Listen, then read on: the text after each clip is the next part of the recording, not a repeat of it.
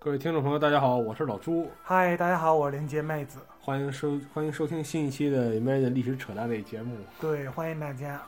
然后这期连接我们聊点什么呀？这期我们聊聊一战吧，怎么样？你觉得呢？行，因为我正好呢，那个也最近看了一电视剧，就是英剧，不知道你看没看过，叫《战前三十三十七天》。这个我好像听说过，是讲就是在一战之前爆发三十七天之内的故事吗？对对对，就是说，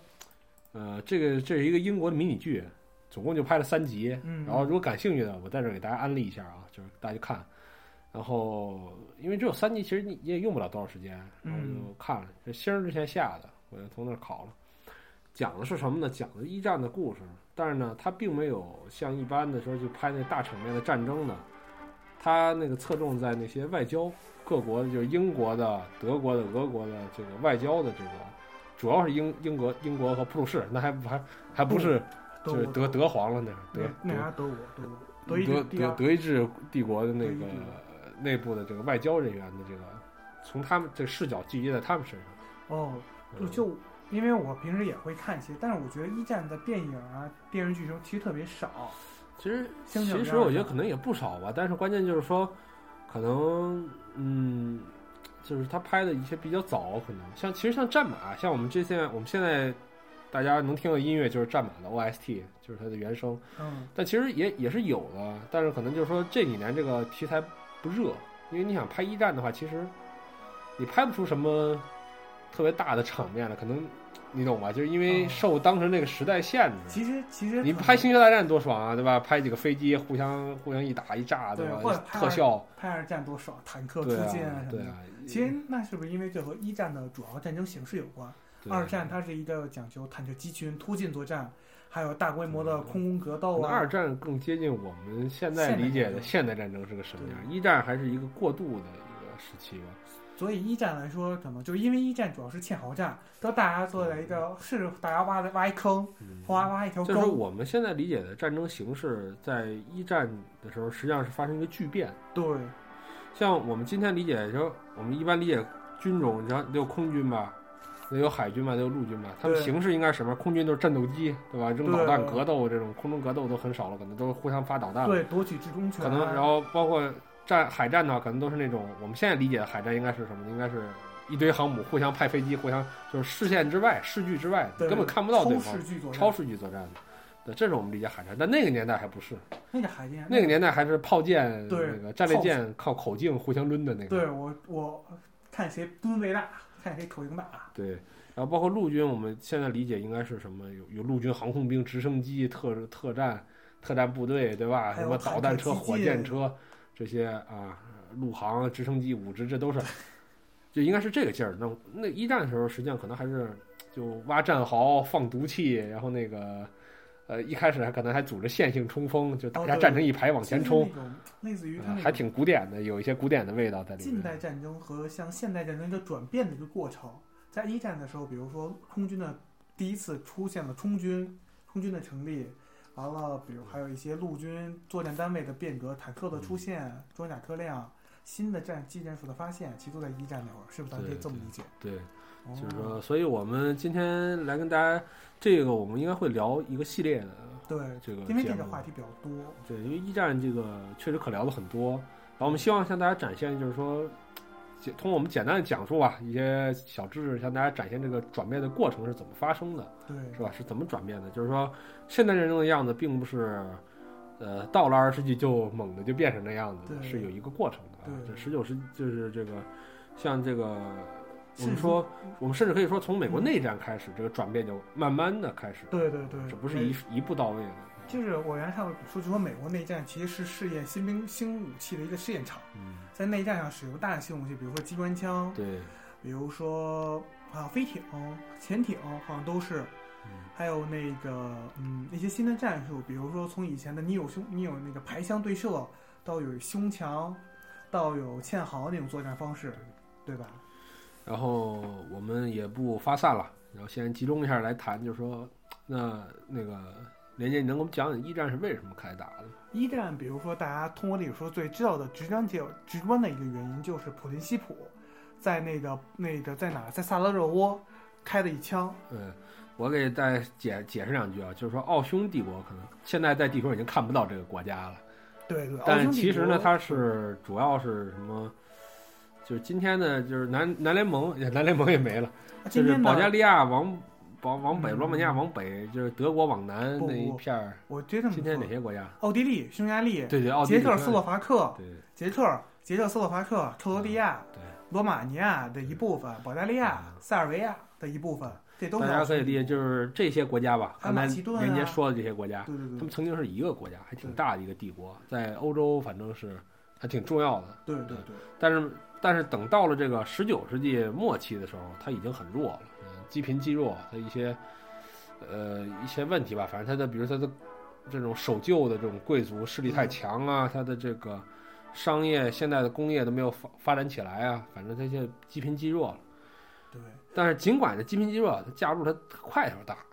对。嗯然后、哦我再插一句啊，比如说大家想知道奥匈帝国，其实有一部电影大家都知道，应该都是《七夕公主》。对对对，七夕公主。七夕公主其实就是奥匈帝国的事儿。奥匈帝国，你能感觉到，就是说你从它名字上，就是不是也不是名字，就是说，呃，他的这个体制吧，还很很很很奇怪，对，很奇怪，就是他跟德国也一直处于一种暧昧的关系，就是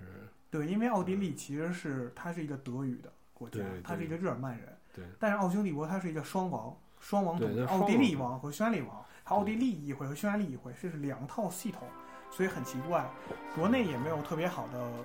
就是资料可以让大家看，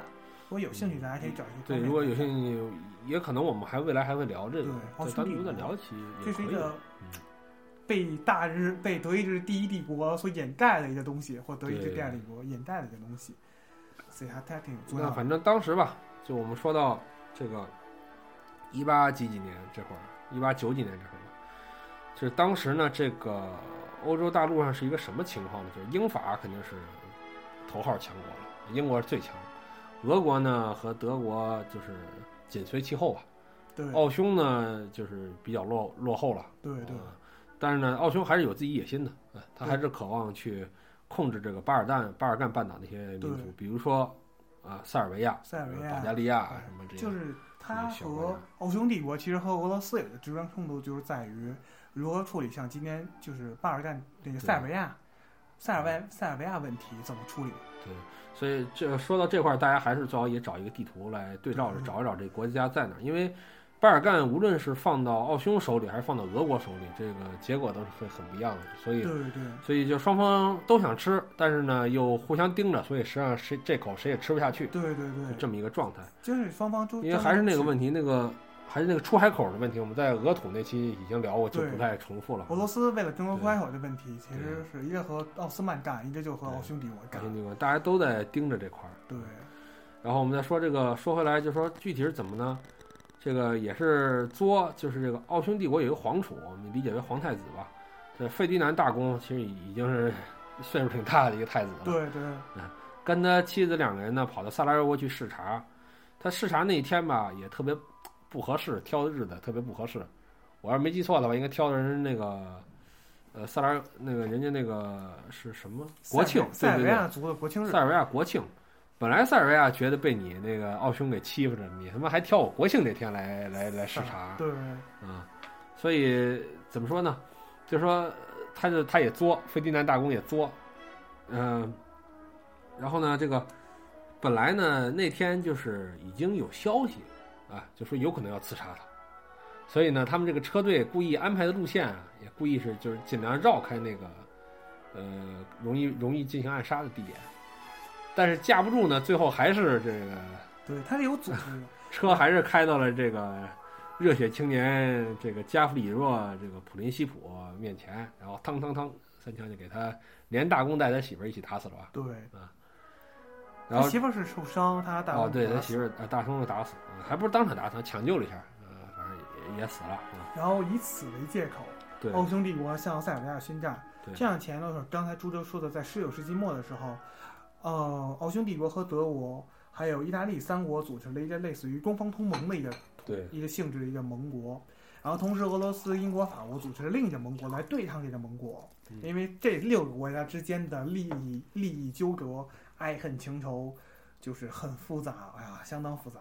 然后呢，对普林西普这一枪导致了奥匈帝国的王储死了，奥匈帝国向塞尔维亚宣战。作为塞尔维亚国的一个保护国，俄罗斯沙皇俄国向塞尔维亚宣战，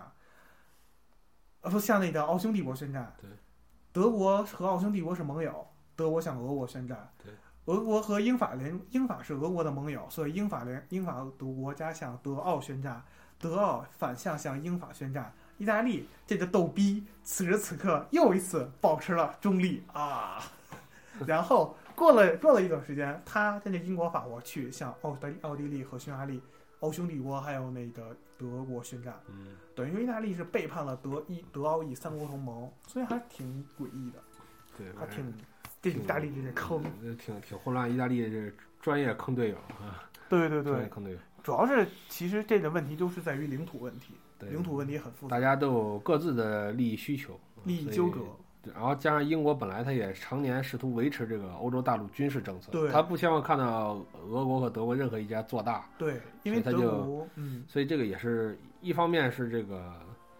呃，双方的领土纠纷，一方面也是人为设计造这个局。就像以前我们聊过中东一期谈过的一样，就是德国想通过奥匈帝国，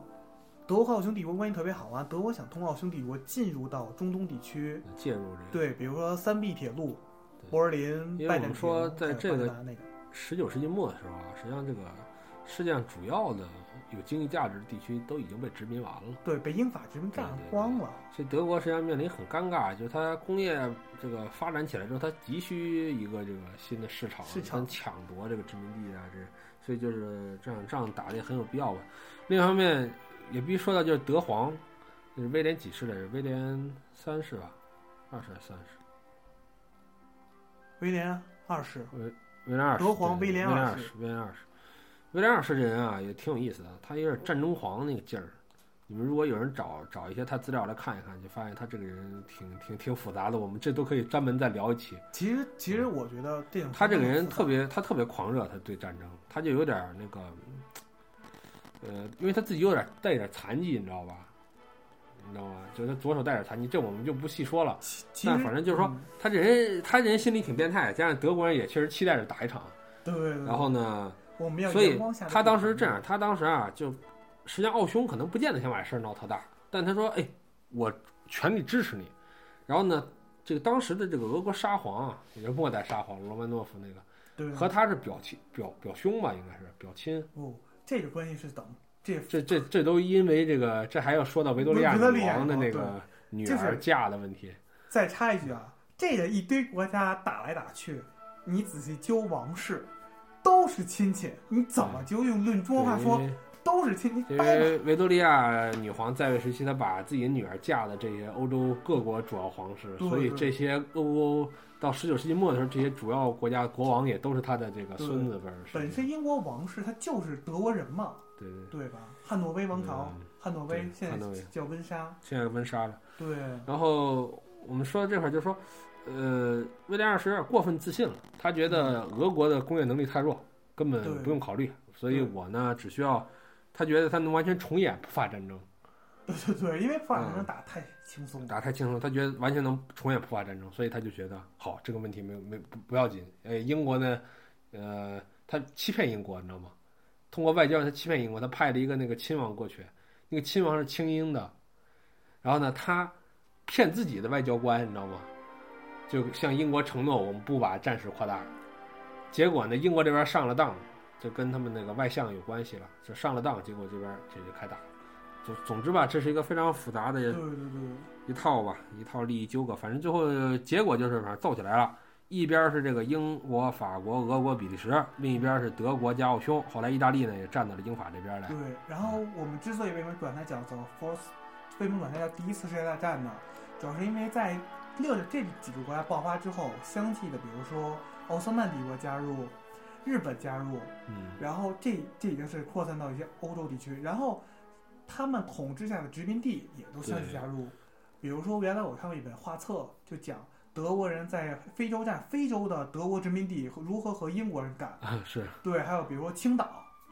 包括日本就是忽然宣布这个，他有英日同盟嘛，对，英日同盟，所以他马上把青岛给抢过来，对，完了把那个山东要占，嗯，然后中国还中华派了中华还有那个派叫劳工劳工团劳工团参加那个去那个实际上就是去帮着挖战壕的，帮人挖战壕，帮人建后方去，帮人那个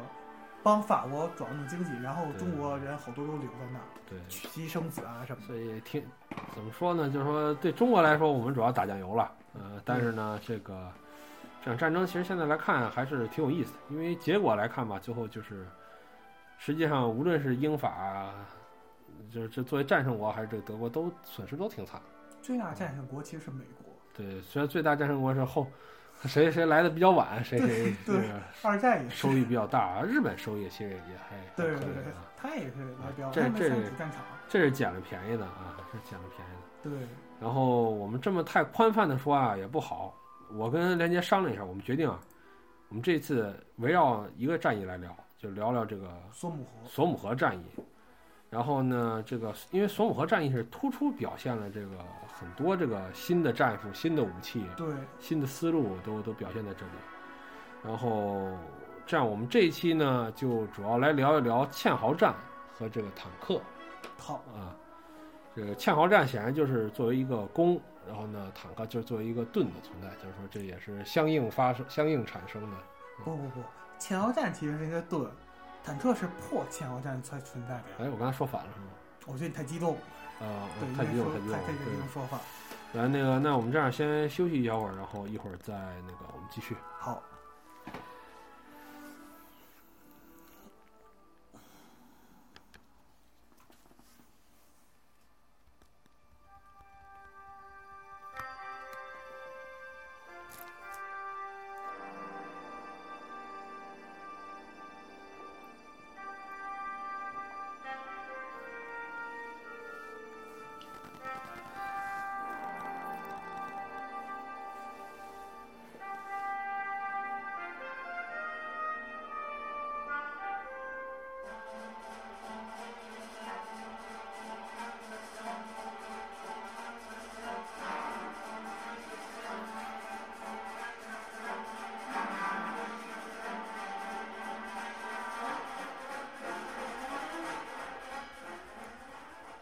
们现在回来，然后那个我们来先来聊一聊这个堑壕战啊。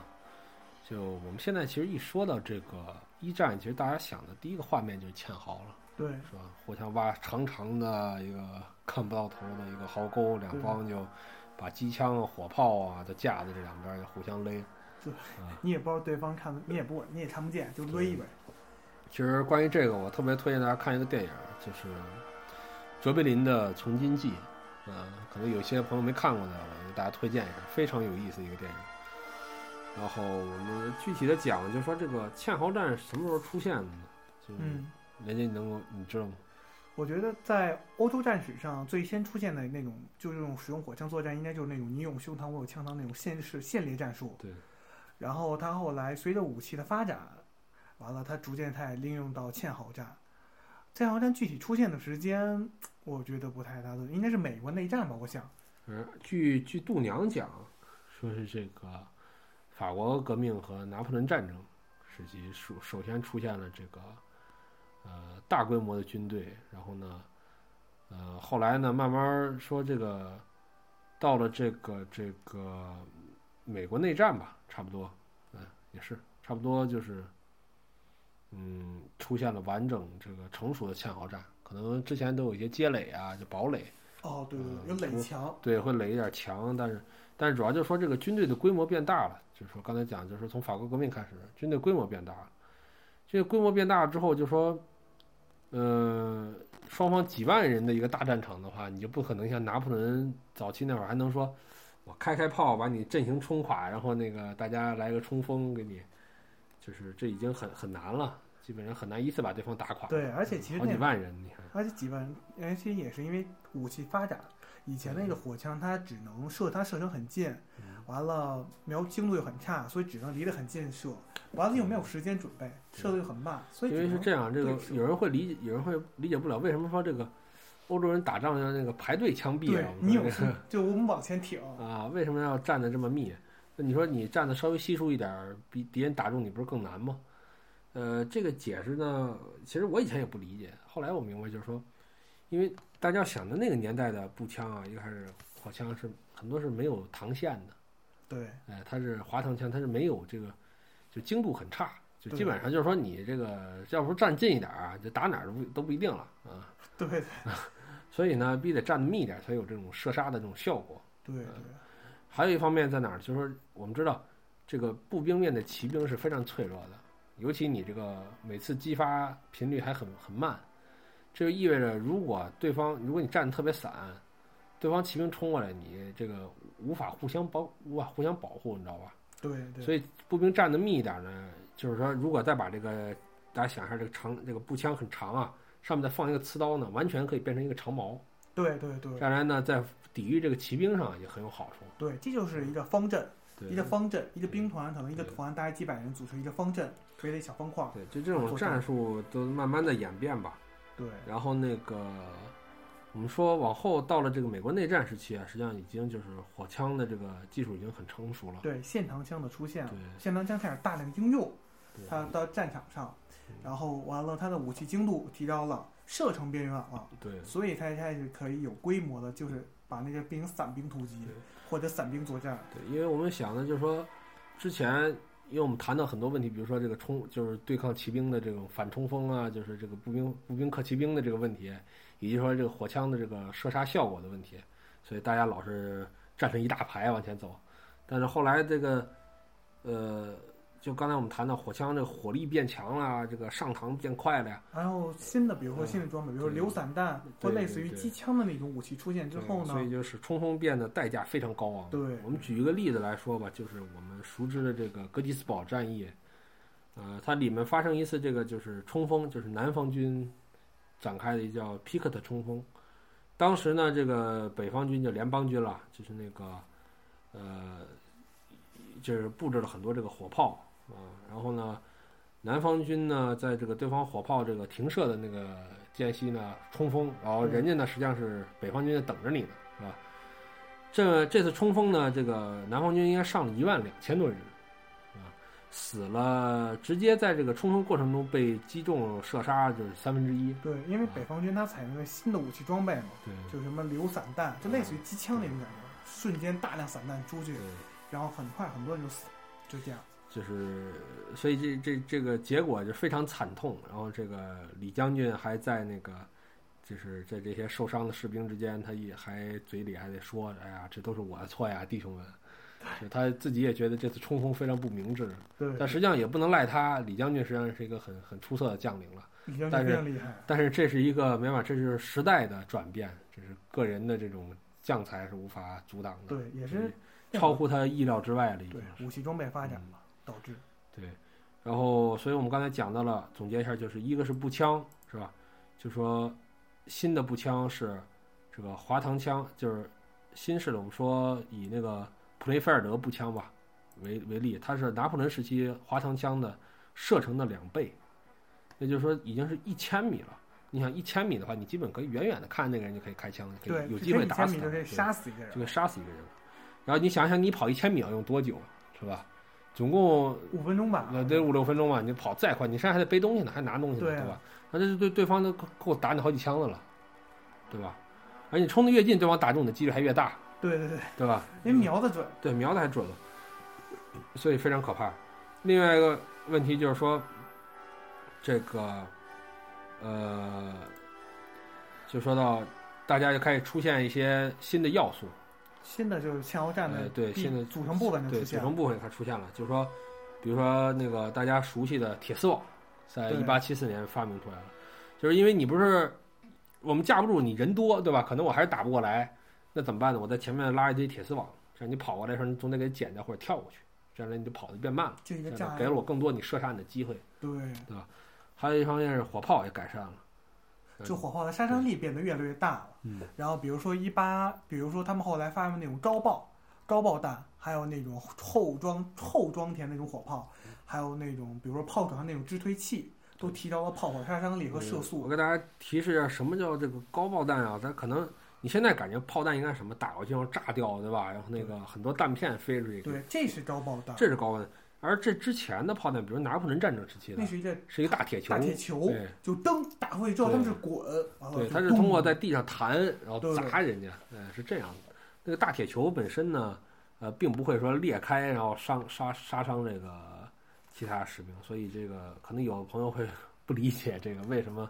就变得厉害了。对嗯，它其实就算它会裂开，它也就没有那么大杀伤力。对，你想，你想，你大铁球就跟打打那个高尔夫，这不是打那个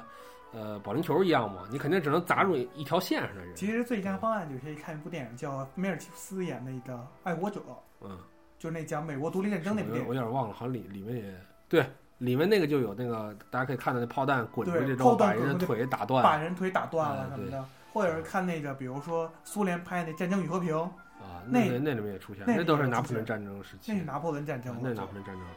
嗯，然后还有呢，就是可能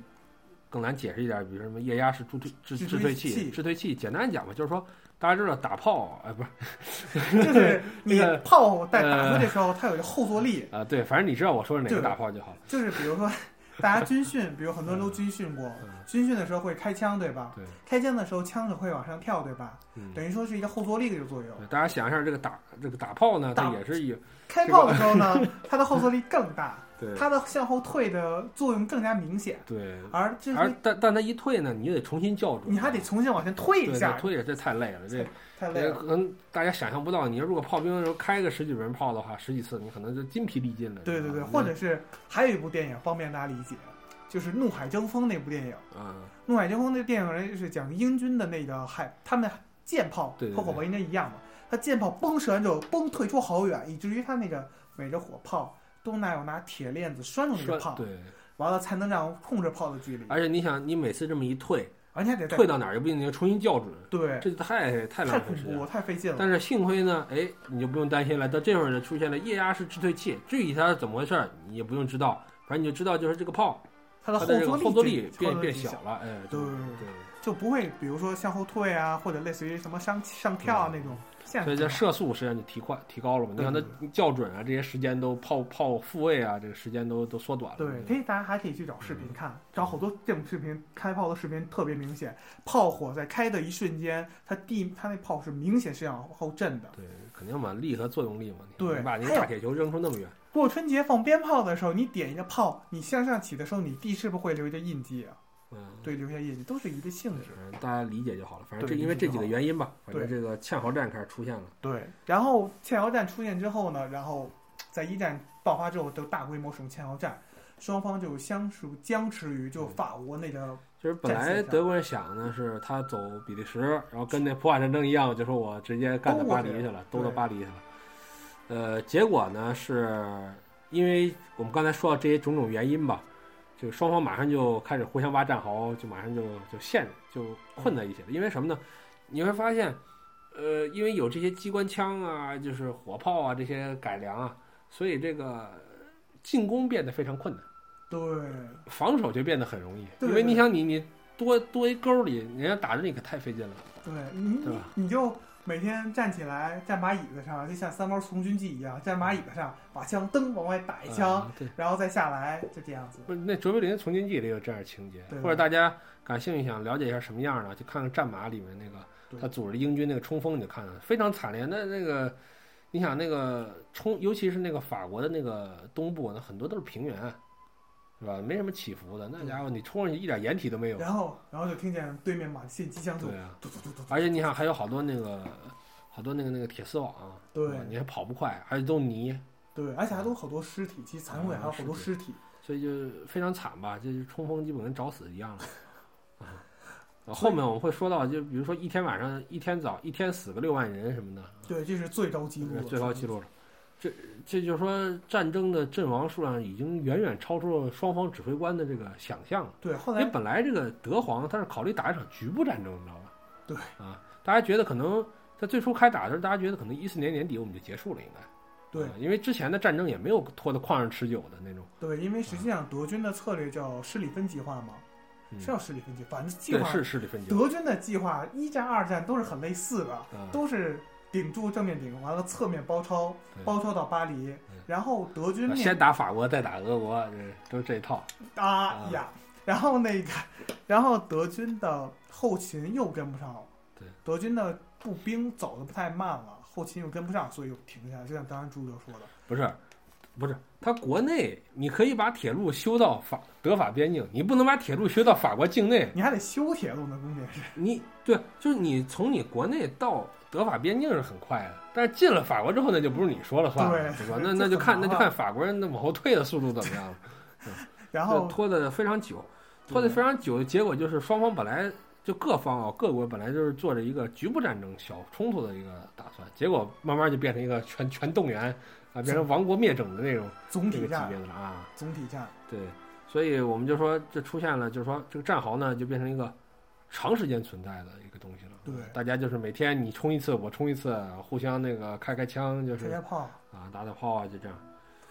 所以时间一久，就出现一些问题。就是我们知道这个战壕啊，它不是一个给人长期居住的一个好环境，它对非常它容易积雨水，对，而且它本身很那边很那边的脏气候环境气候也潮，很潮，对，你想你。你看，你住在那种挖出来的坑道里，对吧？或者地洞里，那很潮的，对吧对他也没时间，大家也没时间去给它改善这个生活条件。对，如果大家有听众朋友是居住曾经居住在地下室的话，就特别容易理解，对就潮，特别阴冷，啊阴冷，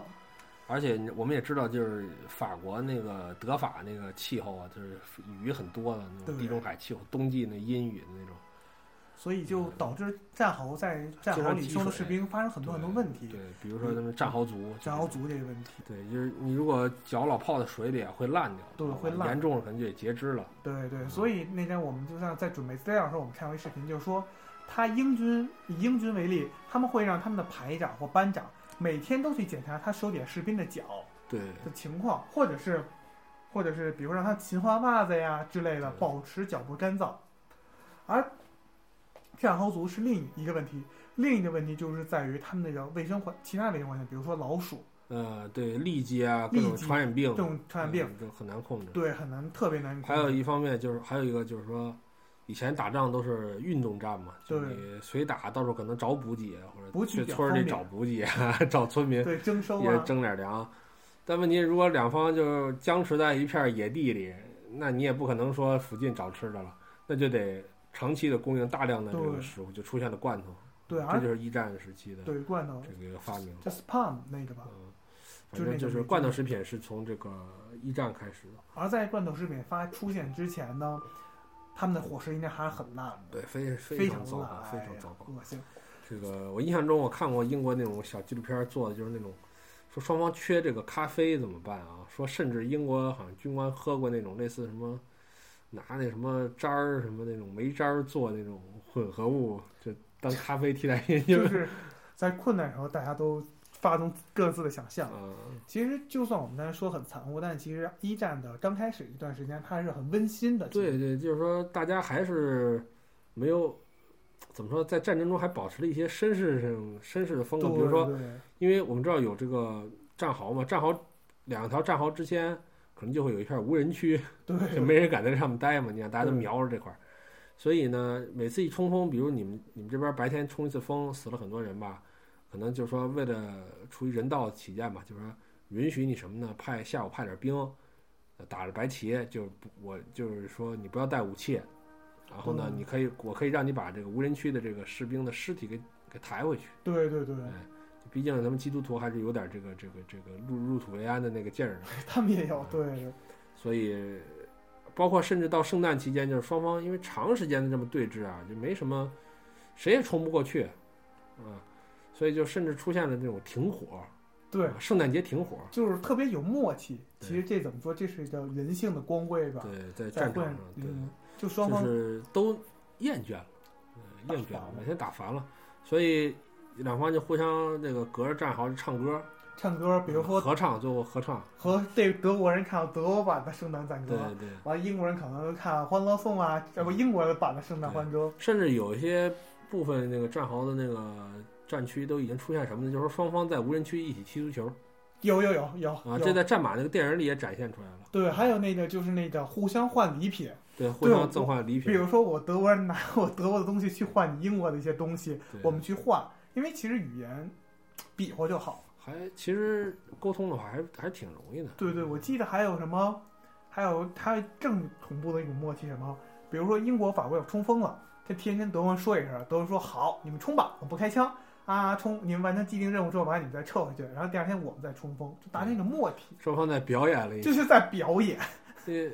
就是说，怎么说呢？战争打到这块儿，大家已经觉得很变得很奇怪了，没有意义了。因为大家，你想，你就算冲过去，你死很多人冲过去抢了一片儿，也就一片烂地，啊，又是一个战壕，对，就是你只不过只不过冲到对面战壕而已，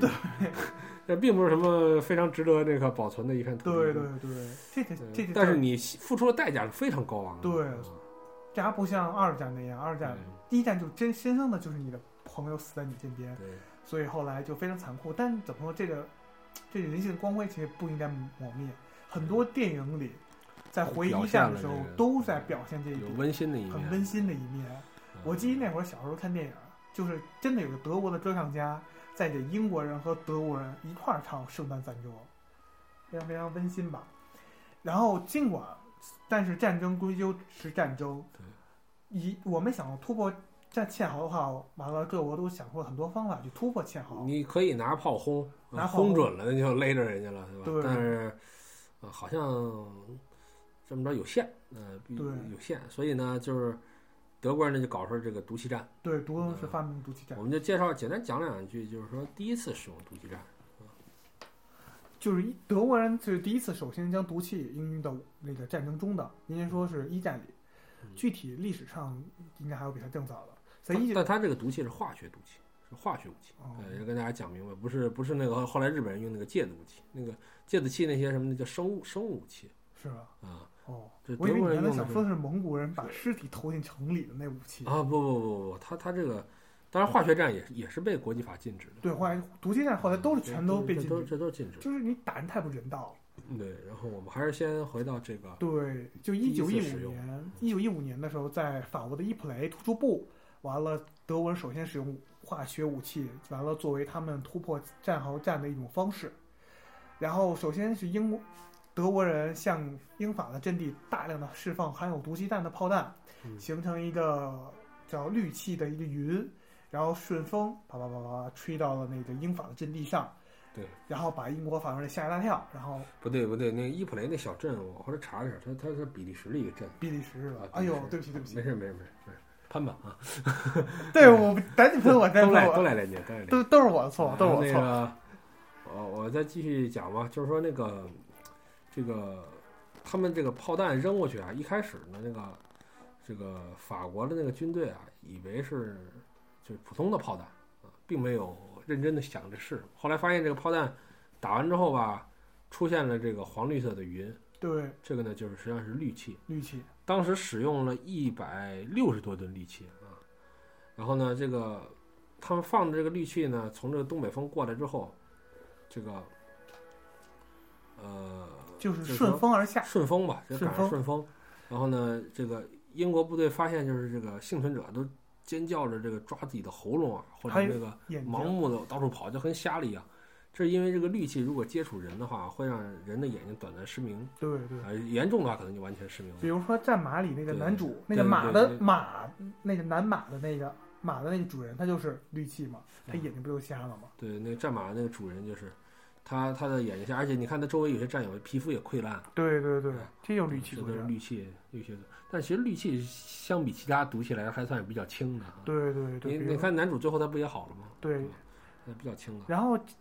氯气也很逗，就在于它投放到敌方战场之后，德军也得等氯气飘过去之后再去对，突破。就是就是说，就以伊普雷这次使用来说吧，这个受到这个氯气攻击的有这个英军的这个加拿大的部队，还有这个法国人的那些就是什么阿尔及利亚那个狙击兵和非洲的轻轻步兵，就是这个加拿大人虽然被利器给那个就是攻击了，但是呢，他没有完全丧失战斗力，所以那个呃，然后德军冲过来了吧，但也只冲了两英里，因为什么呢？因为毒气还没飘过去呢。对啊，等于说德国人他也没有自己防备的武器，说没有防备，呃防备不防备的没有铁毒就反正说消毒面具，对他自己也很困难。就是如果在武器在毒气的这个覆盖下，他只能说说他他只能说这个氯气已经投过去了，对方已经丧失战斗力了，好，对氯气已经过去了，然后我们这时再上去，嗯对对对削弱一下对方。削弱。嗯然后英国人则发明了另一项，英国人则使用一项武器来突破堑壕，嗯就是现在大名鼎鼎的坦克。对，就是说，这个最初最初坦克是什么样的呢？可能很难想象啊，就是我，呃，是一个类似一个拖拉机，给它改了，对，改成这个武装武装车。这最初呢是一九一四年的时候，陆军军官提出来的。但陆军部吧觉得英国陆军觉得这这这个主意一般，呃，挺扯的。挺扯，然后没没没理他们。但是但是呢，这个皇家海军，英国皇家海军觉得这主意不错。对所以在这个丘吉尔，就是我们后来熟知那个英国首相丘吉尔，对对，他领导下呢，组织个委员会，就研究这个，他他管这个委员会叫做陆地战舰委员会，就可以看见他当时对这个理解其实还，呃，还还还还挺有意思。呃，对对他觉得这个可能就是未来的一个战争的一个发展方向。对对，就将战舰放到路上作战，然后然后就是这样，他们就开始研发坦克，这就后来呃，坦克有意思在哪儿呢？就是这个最初的坦克啊，就是原型机，我们说叫做小游民。嗯啊，Little Willy，大家现在能在维基上能查到这个车什么样儿，然后我建议你去看一眼，搜一下，对吧？搜一下这车什么样儿，长得非常丑。对呃，后半拉完全就像拖拉机啊，然后那个前半拉呢，就是也说不上来，呃，反正丑的一逼。然后那个它大概是个什么样的啊？是一个十八吨重啊，非常沉，装甲呢厚六毫米，配的机挺这个机枪啊，都是轻重，都主要都是重机枪吧，也没有炮哈、没有没有炮炮。没有没有然后那个时速呢，最大时速是三点二公里，这这基本跟自行车差不多，还没自行车快啊，非常慢，非常慢。那越壕呢，只能过这个，呃，这个这个，如果如果穿越壕沟的话，它速度只能降到一点二。一点二一点二米，穿越一个一点二米宽的壕沟，对，它能穿一个一点二米壕沟，然后它能过一个零点三米高的障碍物，嗯、对，还是等于说作战力量、作战的能力还是很低，还很弱，所以这个这就导致这个英国陆军后来就根本就没有没有配置了啊，就是它只是一个试实验验实验性，所以没有出现在战场上。然后后来就是大游民的出现，对，大游民就应该是类似于咱们那种现在看对一战坦克最直观的印象是菱形的那种感觉。对，就是可能有些人还是不知道什么样，我还是建议你去对对对，就是网上找一找啊。履带是从脑袋顶过来的，对对对，非常诡异的设计。嗯，我想想啊，我看类似于，我还真想不出来有什么平时我们能见到什么东西这个劲儿，我想想，造型还真挺独特的，大家去看一看。把那个挖掘机旁边的那俩轮子，那个轮子那个履带拉高，拉到跟挖掘机一边高那种感觉，自己想想。嗯，现在大家去网上百度一下就知道，百度百度一下知道。然后我们说大游民有意思的是什么呢？他他呢，就我们之前说的小游民，最初造他原型机的是一个是一个农业农业机械那个农机厂造出来的。然后这个大游民呢，它核心部件是福特生产农用拖拉机 啊。然后这个你可以理解为就是拖拉机啊，周围弄一圈钢板，然后塞进去这个八个人，塞进人然后，上面装一堆机关枪就行了。所以这个大游民作为这个投入战争的版本，它也没比那小游民好到哪儿去吧，反正就是也傻笨傻笨的一个对但是大一个东西。有一点其实特别有意思，这个一战一个特殊，二战就没有了。一战的时候，英国人他们为自己的就那坦克分了雌雄嗯两个种类，然后分别雌雄还分别给每辆坦克起名字，比如雌可能叫 Lily、Kelly Twisting，嗯，完了雄的肯定叫 Tom、哈利什么的都有。闲的，都写的就咸的，然后他们雌雄的配置的武器装备不一样，雌的是只配机枪，雄的是配火炮加机枪，嗯，这个很大的区别。这它两个型号吧，嗯。就是两个种类，分一雌雄。然后德国人也跟他们一样，在德国的坦克中，他们也分雌雄。哦，德国人他们也自身也有坦克这我，之前不知道。德国人真的也有坦克，但是他们叫什么 A 七什么什么型号，产量特别少。那么再说回索姆河会战，索姆河会战的时候呢，这个当时呢，这个英军坦克还是处于实验阶段。对，呃，总共也不多，就四十八辆，这是一九一六年了已经是。然后呢，当时这个英国这个司令员呢叫海格啊，就是他不是护林员。然后呢，当时这个驾驶员实际上也没有专业训练，也没法训练你，从来谁都没有开过坦克，不知道该开开坦克什么样。这个应该是找开拖拉机那方式，找呃，只不过你开拖拉机是躲人家，然后现在你撵对往前冲就好。呃，实际上呢，这四十八辆呢，也只有十八辆开到战场了，对呃，其他那三十辆也不是说给封存了，就是实际上路路上就坏了。对，然后四十八辆是十八辆开到战场，然后只有十辆真正的开到了德国的 阵地上去，哎对，这个消耗比还挺高的呃。是，所以这个可大家从这儿也看到了，未来这个装甲车部队最大的制约就是维修、维修呃损坏、维修就，自身问题。对它自身问题，不是说它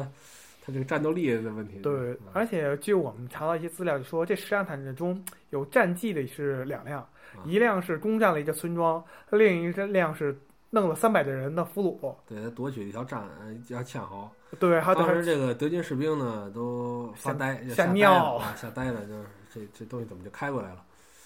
但是我还是要告诉大家，这个这个车吧也是非常矬，它呢时速比那个是一倍啊，就是也就是六公里，好慢非常慢，非常慢，基本上就跟现在自动挡的车挂那个怠速差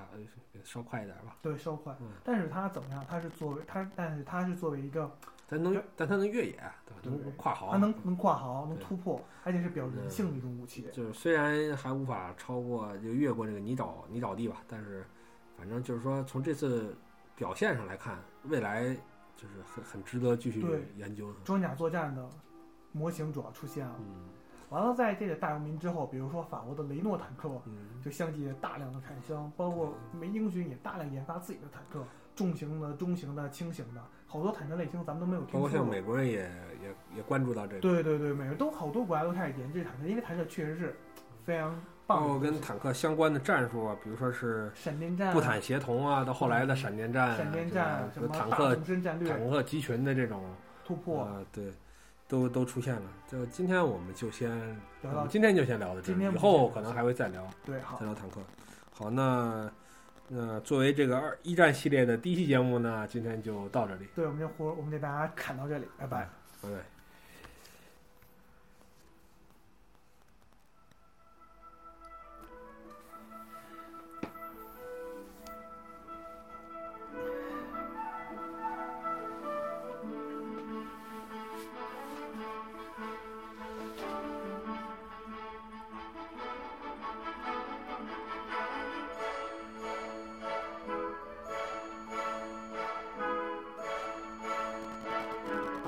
现在还在听的话，那还是希望你能够订阅我台的这个荔枝的这个节目，然后我们近期可能会在 Podcast 上面也也也登录。对，我们会尽量扩展我们的登录的平台。好，嗯，